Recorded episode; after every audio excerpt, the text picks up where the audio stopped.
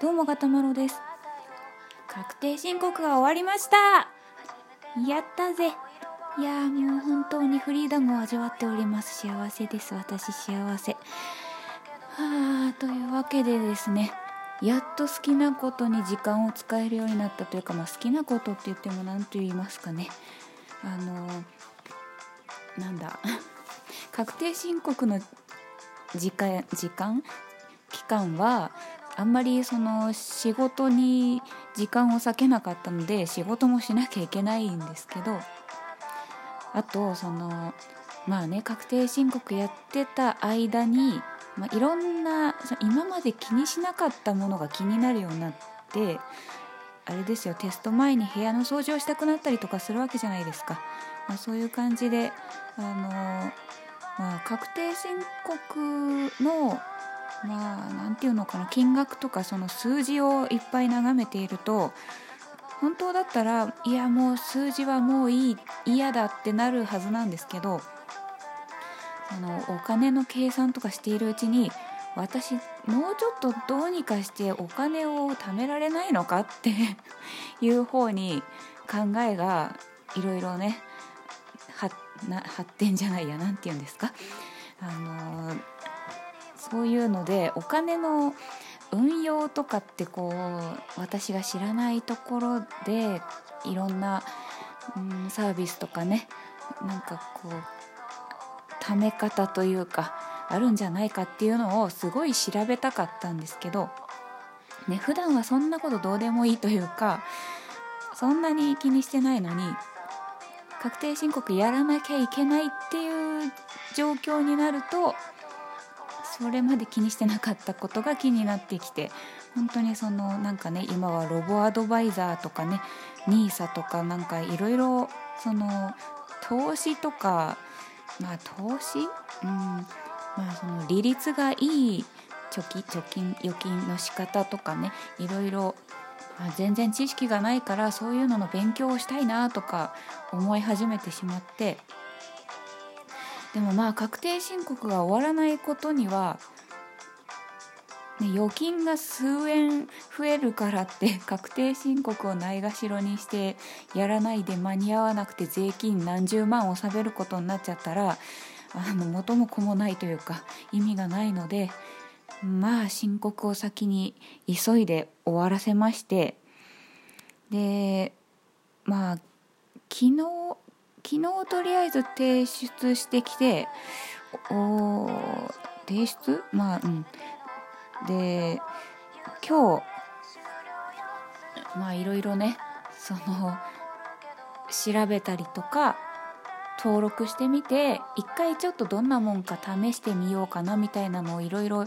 やってみようと思って。でまあ今日かな？昨日の夜かな？今日かな？そうあのいろんなね金融機関とかね そのお金の運用のサービスの登録みたいなのをいくつかしてみたんですけどなんかねそのひどいんですよ。あの利用規約ってあるじゃないですか。あの全て承諾して登録するっていう直前に読まされるめちゃくちゃ長い文章というか契約内容みたいな。あのそれって必ずお読みくださいみたいになっててでも登録するってことはそれに納得いただきましたっていうことですからねみたいな脅しの文章が書いてあるんですけどまあ大抵の人は多分流し読みしちゃうか全然読まないでまあ大丈夫でしょって感じですぐ登録しちゃったりするのかなと思うんですけどまあ私もそんななんかこう一字一句読み逃さずっていうことではないんですけど一応やっぱり契約内容としておかしいなっていうことがあったらまずいなと思って一応全部読むんですよ一応ね。で一生懸命読んでたらタイムアウトしました。ページを更新してくださいとかになっちゃってえっと思って。あのまあ私読むのそんな遅くないはずなんですけど、まあ、一応契約内容とかになると言葉が難しかったりするのするのでたまにその意味わかんないなっていう言葉をちょっと検索して調べてふむふむとかやってたらちょっと時間がかかりすぎたらしくて。でなんだよと思ってそのページを更新したら一番最初の名前電話番号のご記入とかから全部一からやり直しになっちゃってなんだこれと思って。いやちょっとマジかよって思いながらもう一回登録し直したんですけど、ね。うん。まあ、とりあえず登録をして、まあ、いくつか登録してでそのあのゆうゆうちょとか、まあ、他の銀行でもそのネットで通帳の内容お金今どのくらいあってとかあのどこに振り振り込みというかなんだろう、まあ、通帳に書いてあるような内容がネットで見られるサービスっていうのがもともとネット銀行だったりすると、まあ、普通にネットで見られるんですけどそうでない銀行だとその申し込みしないとそうネットで見られないんですよね。それでまあ申し込みしようと思ってでそしたらその登録作業をねあのその名前を入力するだとか通帳番号を記入するだとかっていうのを全部こうやっていって最後の最後にあの次へみたいな感じでそのネット上でね登録して次へって言って次のページに進んだらあの以下のあ以下のじゃ以上の登録内容で登録いたします。大丈夫でしょうか？っていう確認画面が出てきてはい大丈夫ですと思って、えー、で次へって押したらあの登録されている住所がここになってますけれどもあの間違いないですよね？みたいな ページが出てきてあ私引っ越したと思ってそれさ最初に最初に言ってよっていうあの一番最初のページにそれを載せといてくれないと今まで登録して入力した内容を全部意味ないっていうかねその時間返してよって感じだったんですけどまあ私が住所変更してなかったのが悪いんですけど悪いんですけどね。でもさそれ最初に言ってよって思ったんですけどまあそれはちょっと自己中ですかね。私が登録し直してなかったのが悪いんですかね。ただそういうそのねまあ今回は私が悪いと認めますけどたまにそういうなんか登録3分で完了しますみたいな感じで登録させようさせようっていう感じであのー、なんだ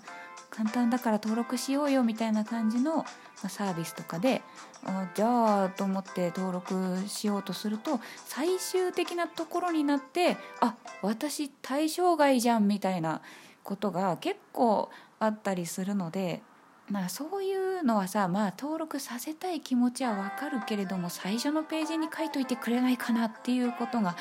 まあ、結構あるんですよね。あとはその3分で終了しますっていう時ながら登録するの前のところで利用規約の大量のすごい長い文章を読まされるみたいな。これ3分で読み終わる人いないよねっていうところがねちょっとね突っ込みたくなることがまあしばしばございますがまあまあまあね登録するっていうのはそれだけ大変というかあの重要なことを見逃してないかどうかうんまあ、気をつけなきゃいけないなっていうところではあるんですけどね、まあ、なんかこういやもうちょっとさやり方ないかいっていうところがね、まあ、ちょっと引っかかったりするんですけれども。まあまあそんな感じでですねいろんな、えー、登録をしてでまあそのねお金がないことには金を入金しないことにはその運用とかその利子がついたりとかっていうことがねないですからお金を移動しようと思ったんですよ。でそうあのネットでそのゆうちょのなんだっけなダイレクトゆうちょダイレクトっていうのがそのネットであの通帳の内容を見られたりとか送金できたりとかっていうサービスなんですけどそれをなんかやっといた方がいいのかなと思ってそしたら住所変更しなきゃいけなくなっちゃってでまあ郵便局に行って住所変更しようと思って出かけたらあの私なんかねまあ、やっぱり確定申告で頭が疲れてたんですかね。なんかよくわかんないんですけどちゃんと時計を見て「うん大丈夫郵便局やってる時間」あなんかこうなんだろうそのゆうちょの中のお仕事内容によっては4時で終わっちゃうところもあるけど、まあ、私がやりたいことは5時まで大丈夫っていうのをなんか勘違いしちゃったんですよね。で郵便局の前まで行ってそのガラスのところにあの入り口のドアのところにあのこういうことは4時までこういう内容だったら5時までっていうその運営ん営業時間が書いてあってでそれを見ても私は、うん、大丈夫って思って郵便局の中入ったらあの終了しましたって札が立っててあれ？と思ってもう一回見直してみたらあの4時で終了っていうところに4時5分に行ってたっていう話。ね私ちょっと頭が疲れているらしい。そんな時にそんな頭が疲れている時にお金のやりくりとかやって大丈夫なんだろうかって自分がちょっと心配になったりしたところでございます。まあ、ちょっとねお金のことは慎重にやっていきたいと思いました。はい、頑張ります。お金増えるといいな。はい、ガタマロでした。